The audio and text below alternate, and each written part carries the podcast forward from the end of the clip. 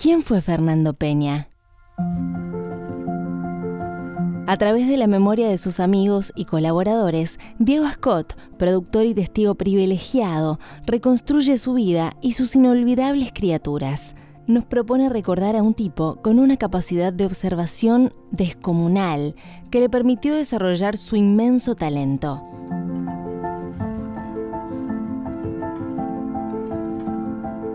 En Puto Lindo, Diego Scott pone en primer plano la voz de Peña y la intimidad de sus últimos días.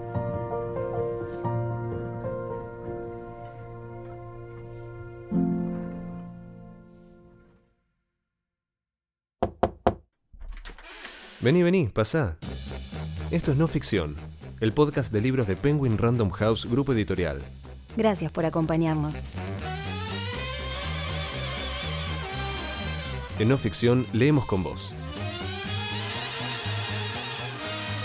Te invitamos a descubrir nuevos mundos. Un viaje sin escalas de la mano de los autores más reconocidos.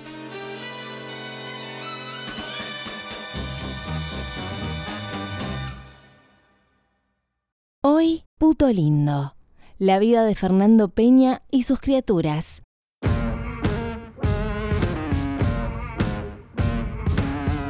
Un libro de Diego Scott, publicado por Editorial Aguilar. Yo creo que el mundo Peña suena en colores. Para mí eh, la definición de Peña era la radio a todo color, porque era increíble todo lo que podía pasar con Peña. Era la, la perfección, la perfección de lo que uno puede esperar. Dicen que la radio es el teatro de la mente, pero por lo general ese teatro de la mente se desarrollaba cuando la radio era este, o albergaba ficciones, como me contaba mi mamá que escuchaba Tarzán y ese tipo de cosas en la vieja radio Antártida. Por un lado tenías los guionistas, por otro lado tenías los locutores, por otro lado tenías los que hacían efectos y Peña era todo eso junto, entonces iba armando el guion en el momento, lo iba cambiando, lo iba creando, iba metiendo y sacando los personajes e interpretándolos y dándoles el tono que él quisiera en el momento y como él quisiera. Entonces podía hacer todo junto y, y eso era lo más impresionante y eso era lo que no tenía límites, podía suceder cualquier cosa. En cualquier momento traía al, al, personaje que necesitara y llevaba la situación adelante. Y por eso también muchas veces las situaciones eran interminables.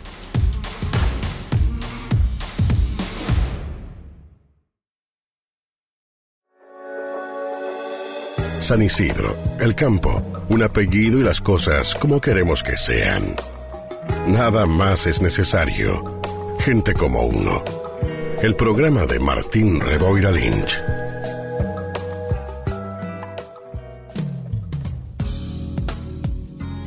Quiero hablar con la embajada para decirle feliz cumpleaños a la reina de Inglaterra, que tipo yo me crié en un colegio escocés y bueno.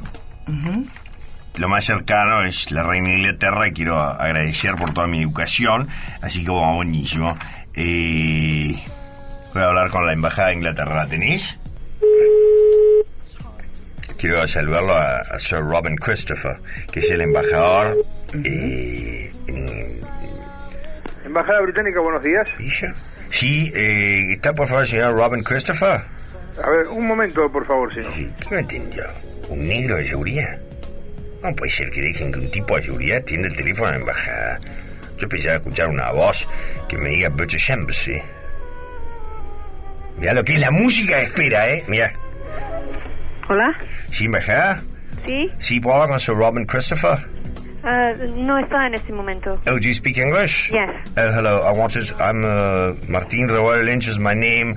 I'm from a, ver, um, a very important family here in, in, in, Argentina. Hello. Yes. Yes, and and we have a lot of uh, estancias and stuff like that. And you know, even people from the embassy come a lot to celebrate things, and uh, they know me very well at the embassy, and I wanted to say uh, to congratulate Mr. Christopher for the uh, birthday, the Queen's birthday. All right. Okay. Uh, can I have your name again? Martín Roaire Lynch. Gente como uno.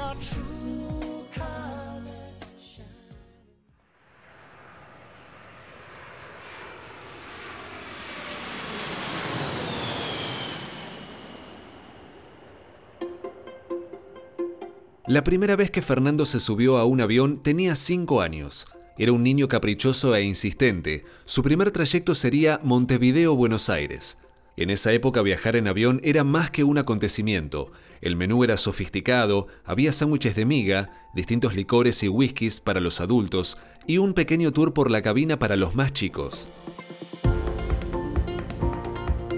Fernando aprovechó y consumió durante ese trayecto todo lo que pudo. Preguntó sin parar cada movimiento que veía. La paciencia de su padre y de las azafatas fue una característica necesaria para poner en práctica durante esos largos minutos. Para Fernando, haberse subido a ese avión era el inicio de algo trascendental. A partir de ahí, estar en la Tierra sería una escala. Estar en el aire se convertiría metafórica y literalmente en su momento de éxtasis el resto de su vida. Peña supo desde ese momento que iba a querer volar para siempre. Bueno, la historia de cómo Lalo descubre a Fernando es una historia hermosa, porque Lalo estaba haciendo un programa de radio en Chile y entonces viajaba semanalmente allá a grabarlo hacia Buenos Aires, Santiago todas las semanas. Y un día empezó a escuchar que una de las azafatas era cubana y que hacía los anuncios, los anuncios de seguridad y la información del vuelo. Y después la escuchó otra vez y después la escuchó otra vez y Lalo, que es animal de radio, es el título de su programa de radio, lo define. Dijo, esto, esto, esto, esto me llama la atención, tengo que saber qué es lo que está pasando. Le preguntó un par de veces a otros tripulantes porque le llamaba la atención no verla y por otro lado le llamaba la atención que siendo todos tripulantes argentinos de repente había una cubana. Era algo medio raro, no entendía qué pasaba. Hasta que un día mientras estaba escuchando los anuncios se levantó, corrió la cortinita que separa a las clases este, y a los pasajeros de, de la tripulación y vio que era Fernando, que era un tipo el que estaba haciendo ese personaje. Bueno, Fernando terminó de hacer su información de vuelo y sus anuncios y fue con una copa y se sentó junto a Lalo y empezaron a charlar y Lalo dijo, quiero que hagas esto en la radio. Fernando le dijo, no, no puedo, pues yo trabajo de esto, no puedo estar en la radio. Dijo, no, no, así, grabame cassettes y mándamelos. Y así le empezó a mandar cassettes y después cuando Fernando finalmente se pudo liberar de volar y ya había hecho bastante radio con Lalo y con la negra, eh, pudo finalmente soltar lo que le dio su pasaje a los medios, que paradójicamente fue, fue un avión. Peña tenía 23 años cuando un día lo llamaron por teléfono. Era Ricardo Pereira, un amigo suyo. Loca, ¿leíste el diario? No, están pidiendo tripulantes de cabina para una línea aérea norteamericana. Comprátelo ya, vos das perfecto para ese laburo. Éramos 20 en un círculo, su inglés era impecable y rápidamente lo reconocí, cuenta Silvia Petri, mientras se ríe y recuerda el primer día de capacitación como tripulantes. Ellos ya se conocían del club hípico alemán, pero no eran amigos.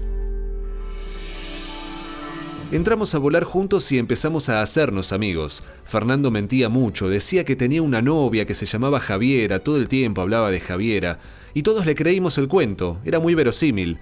Tenía miedo de que por ser homosexual no le dieran el trabajo o alguien se burlara.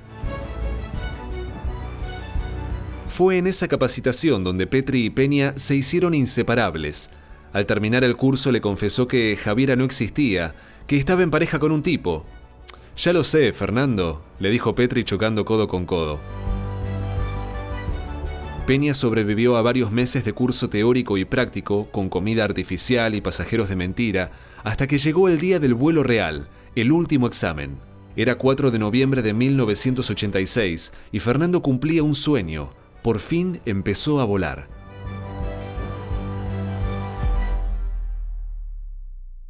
¿Existe Milagros López? Sí, existía. La Eastern, Sí. que do- donde yo La volaba, compañía, sí, la empresa. no le daba el dinero, quebró y no le daba la plata para hacer el vuelo Buenos Aires-Santiago. Ah. Trabajando nosotros como tripulantes. Entonces íbamos en traslado en Panam. Íbamos de pasajeros, se llama el traslado, con tripulación de Panam. Sí. Y estas viejas, pues una vieja gorda cubana de sesenta y pico de años, estaba harta. Y ella era jefa de cabina y era un personaje. Y yo siempre me. Teníamos asientos de turista. Ajá. Pero ella, me, el día que me vio, me dijo: Ay, no, me- este buen mozón se va a primera clase, me dijo. Ah, así, eso decís en, el, en tu libro.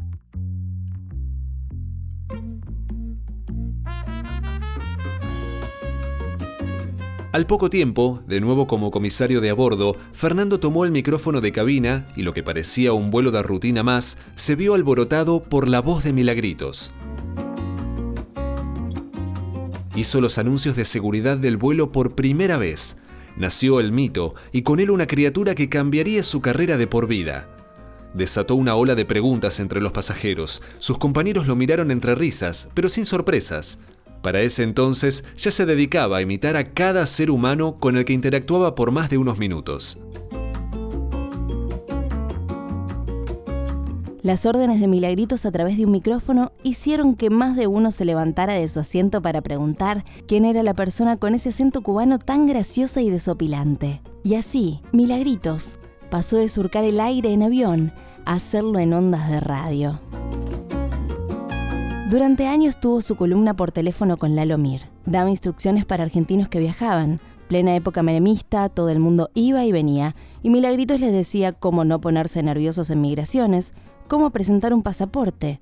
Hasta que un día también apareció el oficial Brown, sin más. Él jamás pidió permiso para nada. Hablando con Milagritos me dijo, espera, Lalito, que acá el oficial Brown está de muy mal humor. Bueno, pásame con él. Y ahí asomó el agente de migraciones norteamericano que despreciaba a los cubanos. Después se sumó Celestino, el marido de Milagritos, y luego un hijo y más tarde otro, y no paraban de aparecer. Cuenta Lalo.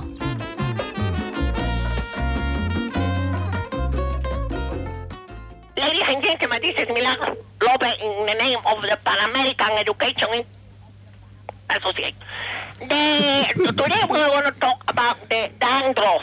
Dandruff is uh, uh, when you have a problem with the cuero cabelludo. Okay, this happened. I have a solution for you. You have to put uh, vinegar, salmuera, coffee, and honey. Leave it three hours and wrap it in uh, saran wrap or nylon paper during six hours. Okay, thank you very much. Que se cuiden todos, mi amor. Siempre sigan mis consejos. Les dejo con mucho chévere. Cuídense, cuidado con la calle está patinosa. Buenas tardes. Buenas tardes, Milagritos. Chao, mi amor.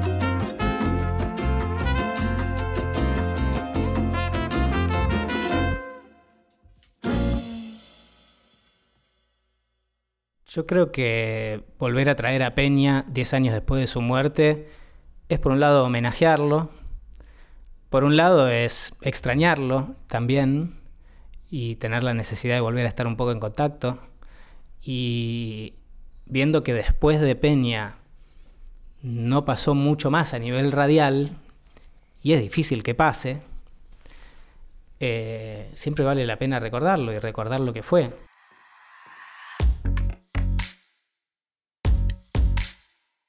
Sí, él era provocador, pero más que nada él estaba bastante seguro de lo que a él le parecía la vida. Y iba al frente con eso. Algunas de las cosas que le parecían eran razonables, otras cosas eran un poco más difíciles de entender o había que dar un poquito más de vueltas para llegar a entender cómo él las entendía. Pero mm, esa provocación era siempre, era siempre sincera. Cuando iba a la tele le gustaba también este, digamos, tunear un poco más todo eso, que para mí más que con la provocación tiene que ver con el lado artístico. Él, este, la tele es un escenario, la radio es un escenario, y en cuanto había un escenario, a él le gustaba hacer de las suyas, este, con provocación o sin provocación, pero no que ese escenario no quede vacío, que no, que no pase nada en el escenario, que no sea solamente una persona sentada hablando, siempre tenía que pasar algo más, y entonces él trataba de meterle un poco todo eso y muchas veces todo eso era visto como una provocación, otras veces este, era simplemente él que se quería divertir y a veces era él que quería de verdad mandar un mensaje. La vida pública de Fernando estuvo atravesada por su salud y las internaciones. Predicaba una relación frontal y valiente con su enfermedad, pero empezó por el principio. A mediados de los 90, uno de sus novios, Pablo, había muerto por el SIDA y él sabía que debía hacerse el análisis, pero se negaba. Fueron dos amigos los que lo acompañaron en el proceso. Mariano Bonavita, con mucho tacto para que no se le escapara, lo llevó al consultorio de María José Rolón, la infectóloga que lo informó sobre la enfermedad y le hizo la orden para hacerse el análisis.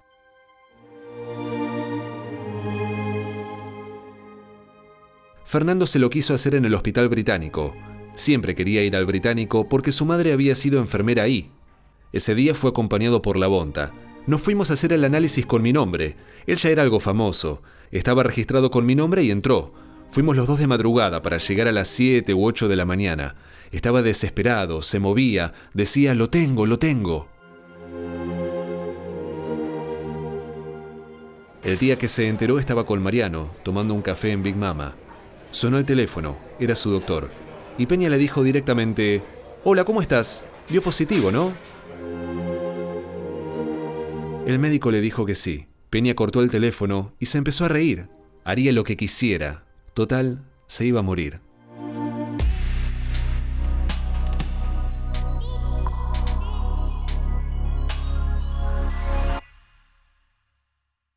Creo que Fernando fue una pieza clave, casi una llave para la puerta del closet de un montón de gente y de la aceptación social de, de, mucho de eso, que me parece que también todos nos dimos cuenta de que no era tan grave, porque a todos nos pasaba que podíamos tener un amigo homosexual o un tío o lo que fuera y la sociedad no lo vivía con mucho espanto. Siempre están los ruidosos que gritan y se quejan y hacen escándalos. Y Fernando fue clave a la hora de eso. Lo primero fue cuando fue a lo de Susana y Susana le dijo... Ahora, sos, si tuvieras que definirte que si es un poco under, un poco así como lanzado... No, soy un puto sufrido. ¿En serio? ¿Y vos, vos me pedís? No, está bien, pero no sé cómo tomarlo, digo. ¿Sufrido por qué? Me costó mucho en la vida. Los, la gente gay tiene que actuar mucho porque es muy difícil. Tu madre te rechaza, tu padre te hacen problemas a la sociedad, los amigos. Entonces tenés que actuar de varias cosas. ¿Y vos crees que por, por eso que sos así? Eh, Pienso que sí. Que alguien diga, yo soy un puto en televisión, creo que no había pasado. Hasta ese momento no había pasado. Pero que alguien lo dijera en televisión era, era rupturista, muy rupturista. Pero nos dimos cuenta que no, no era para tanto. Y después, cuando hubo una especie de, y Osvaldo Bazán creo que escribió una nota, porque recuerdo en el momento en el que estaba, creo que estaba Fernando y después estaba Gastón Treseguet, no sé si no estaba Juan Castro, un poco después de todo esto, habrá sido seis meses después, salió una tapa, algo así como el destape gay o una cosa. Así, de hecho, Bazán terminaba firmando diciendo como, como el que firma esta nota, ¿no? Como también reconociendo su homosexualidad en esa misma nota en la que hablaba del destape gay. Y, y sin duda abrió la puerta para que esto nos demos cuenta de que es natural y que no pasa nada. En ese sentido me parece que, que fue muy fue rupturista y fue, fue, uno, fue uno de los primeros. No sé si fue exactamente el primero, pero, pero claramente con la honestidad, además con lo que lo vivía y sin ningún problema de expresarlo, eh, ayudó a que, todo, a que todo sucediera. Y después con el HIV, también lo cuento en el libro, el camino no fue tan... Bueno, con la homosexualidad tampoco, pero digamos, en esa parte visible del iceberg, él era puto y con HIV sin complejos. En el libro te das cuenta que había un poco más, que eso llevó un camino, no es que de un día para el otro, este, o en cuanto se enteró, lo procesó así de rápido. Todo tuvo un caminito y lo fue, lo fue digiriendo, tuvo sus miedos, sus temores, este, sus reacciones a todo eso.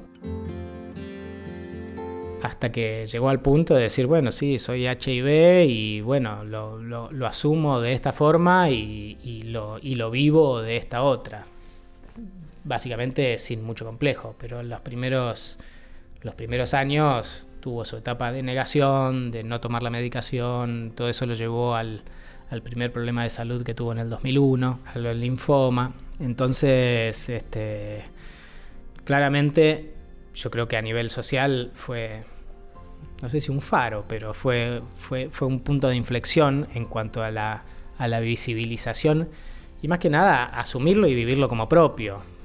Viste que todavía sigue pasando con, no, murió de una enfermedad, no digo por el HIV, pero lo digo, no sé, por el cáncer. Bueno, ¿de qué enfermedad murió? Hablemoslo, digámoslo, no, no, es, no es vergonzoso tener una enfermedad. Eh, y él lo vivía así y así como lo vivía, este, lo llevó adelante.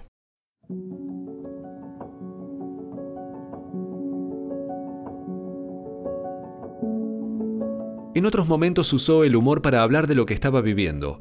Cuando notaba que lo trataban diferente por ser HIV positivo, hacía todo lo posible para incomodar. Tosía, se tiraba al piso, exageraba.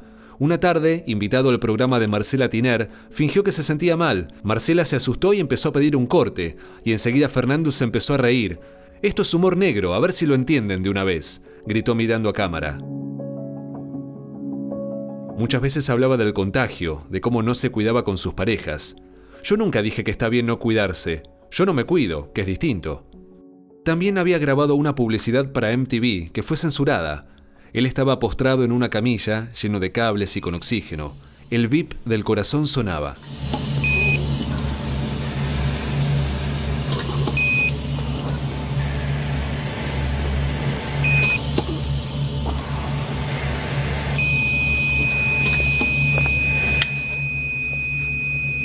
Soy Fernando Peña. Morí de sida. Si me hubieras conocido vivo, ¿te habrías cuidado al acostarte conmigo? Yo nunca te hubiera obligado. Es tu decisión. Somos la delicada línea entre la vida y la muerte. Respeta tu decisión. Una sábana lo tapa y fin.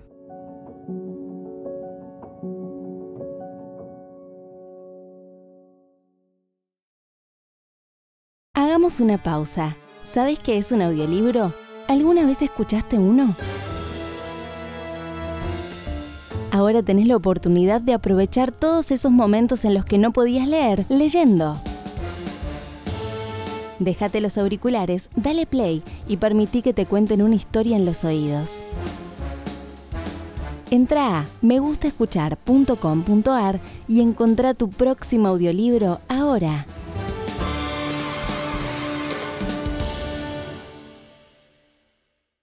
Y el libro en principio lo había pensado como una biografía.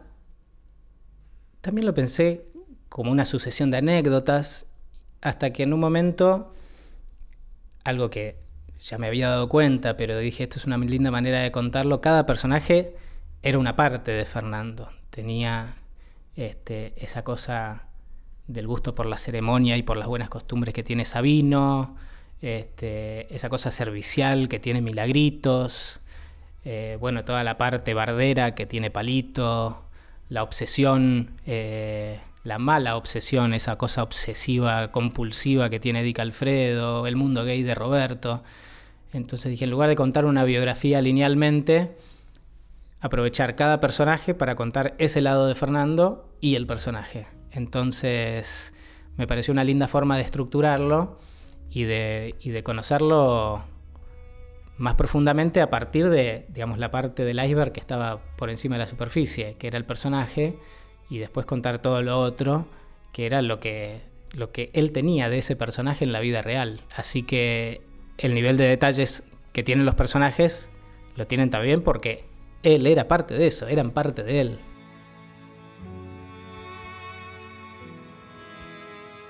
Los excesos, la generosidad, la droga, el sexo y la inteligencia fueron solo partes de una personalidad absolutamente sensible que cambió y rompió con todos los formatos de la radio, el teatro y la televisión, de la mano de la Mega, Palito, Roberto Flores, Sabino, Dick Alfredo, Milagritos y Martín Reboira Lynch. El título del libro pasó por varias etapas. La verdad es que no, no lo tuve claro desde el principio, porque un título que me encantaba, pero que no estaba hablando, hablaba mucho de Fernando, pero no, no, no, lo, no lo contaba desde la tapa. Era una de las frases que está en el libro también, que cuando está con un amigo le dice, quédate conmigo hasta que me duerma. Porque la soledad era, digamos, el fondo de todo esto está la soledad en Fernando. Eh, entonces eso fue lo primero que me gustó del libro, porque te muestra ya el tipo vulnerable en sí mismo. Y después a medida que fue pasando el tiempo, em, creo que hubo un par de alternativas más. Y cuando hubo que finalmente em, tomar la decisión y cuando me imaginé un poco la tapa y él eh, terminaba todos los programas diciendo, si me ve por la, por la calle, gríteme puto lindo, porque la vergüenza no es ser puto, la vergüenza es, no sé, usar una alfombra de baño de goma. Cuando, cuando Fernando había muerto, Sarah Stewart había hecho un stencil con, la, con una imagen de Fernando que decía puto lindo not dead, y con stencil pintaron algunas paredes de la ciudad. Y me fui amigando un poco con eso y, y también me fue pasando que, no sé, me pasó que soñé mucho con Fernando con todo el proceso del libro. Lo tenía bloqueado, no me había pasado de volver a soñar con Peña nunca desde que se murió. Y, un poco me empecé a volver a amigar. Y también al final del libro dije que sea algo que a él le hubiera gustado también. Aunque cuenta cosas que no le hubieran gustado. Este, que cuando llegue al final esté contento con lo que, con lo que con lo que está, que era un poco mi trabajo con él. yo fui su productor, además de acompañarlo al aire, y como productor a mí lo que me importa es que el tipo tenga todo lo que necesite para hacer su cosa bien. Y entonces el libro también terminó siendo un poco eso. Este, que muestre un poco todo lo que fue Fernando, pero que, que lo muestre un poco con su aprobación, por así decirlo. Como decirle, mira, te conté así, y que él diga, sí, así me hubiera gustado.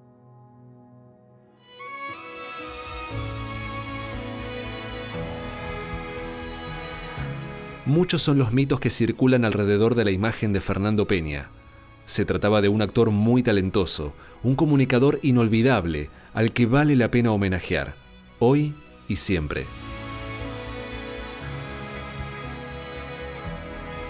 Sábado 13 de junio, Bandeja de entrada, mail de Fernando. Asunto, se complicó. Resulta que el jueves a la noche empecé con unos dolores abdominales imposibles. Pensé que me iba a morir. Tomé una sopita de arroz y me fui a la cama. No podía dormir, todo empeoraba, me angustié y asusté mucho.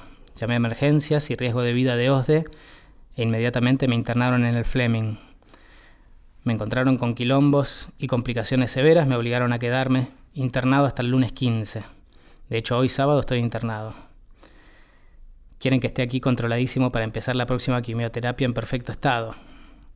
Me hicieron una batería de análisis otra vez, cultivos, sangre, placas, pruebas de coagulación, etcétera, etcétera, etcétera. Lo que no podían entender era por qué no bajaba ese dolor abdominal muy muy agresivo con el cual sentía que el abdomen entero explotaría. Se resolvió hacerme una tomografía computada con líquido de contraste y ahí vieron que el hígado estaba muy distendido y apretaba contra los pulmones. Todo esto fue porque los tratamientos, que son, les juro, muy agresivos, deformaron los órganos y los desplazaron. Todo esto que les cuento parece muy fácil, pero yo era un grito, lloraba. Javier estaba impotente y pasamos una noche de mierda. A la mañana siguiente vino el doctor Chacón a la habitación y nos dijo que había que empezar a recomponer el desorden provocado por la quimio inmediatamente pero que había una muy buena noticia. El tumor estaba remitiendo. Nos pusimos felices. De ahora en adelante se trata de ir atajando pollitos a medida que los problemas de los efectos colaterales vayan surgiendo, pero ya está, el tumor reaccionó. Todo sufrimiento a partir de ahora valdrá la pena. Me pone muy contento compartir esta noticia con ustedes, los quiero. Ahora será un día a día, con sus complicaciones, pero acompañado de una notición hermoso. Sé que gran parte de esto se los debo a sus fuerzas y deseos. Estoy lagrimeando. Adiós. Señoras y señores, es el final. Se completó el círculo de una manera hermosa, con moño y todo. Gracias por volar conmigo.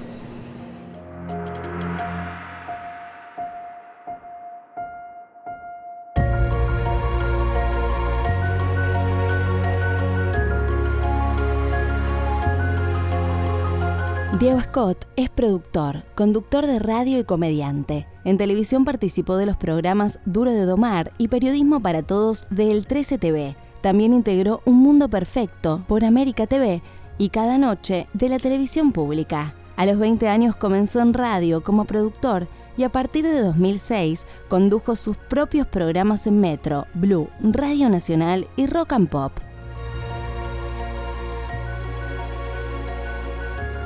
Produjo más de 20 obras de teatro que estuvieron en cartel en Buenos Aires y Mar del Plata e hicieron giras nacionales.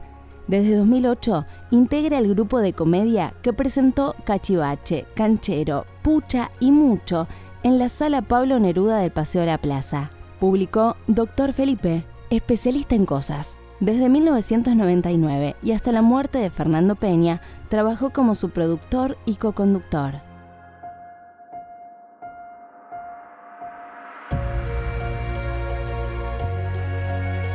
Hoy leímos Puto Lindo, la vida de Fernando Peña y sus criaturas, un libro de Diego Scott, publicado por Editorial Aguilar.